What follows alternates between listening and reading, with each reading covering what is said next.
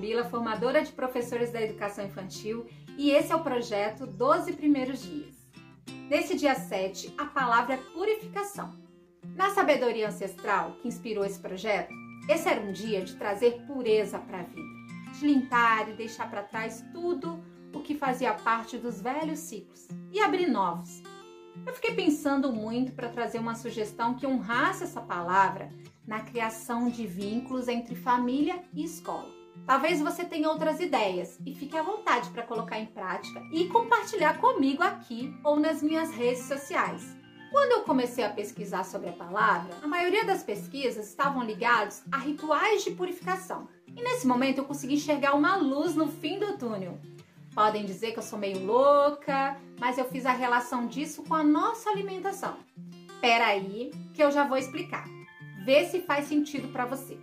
Para passar pela purificação nos rituais, é preciso se preparar. E foi daí da palavra preparação que eu tirei a minha inspiração. Preparar. Que me lembra preparar uma bela mesa, uma bela refeição. E o que é que mais une as pessoas senão as refeições? Esse é um momento privilegiado, não é? Para se reunir ao redor de uma mesa e conversar sobre a vida.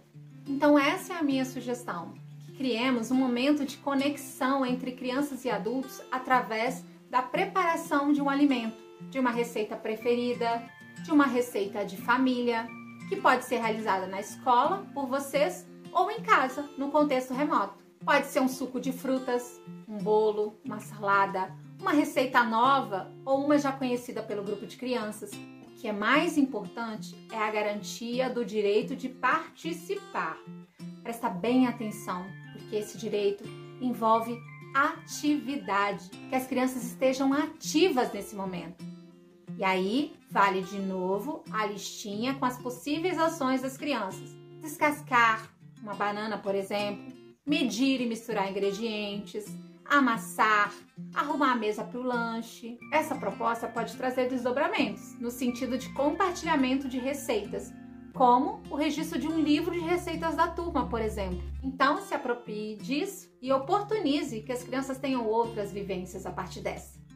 Esse foi o nosso sétimo dia e essa foi a minha sugestão de hoje, a partir da palavra purificação. A palavra de amanhã também é bem desafiadora e pensar sobre ela me fez refletir sobre algumas coisas que eu vou compartilhar com você, mas só amanhã, no nosso oitavo dia.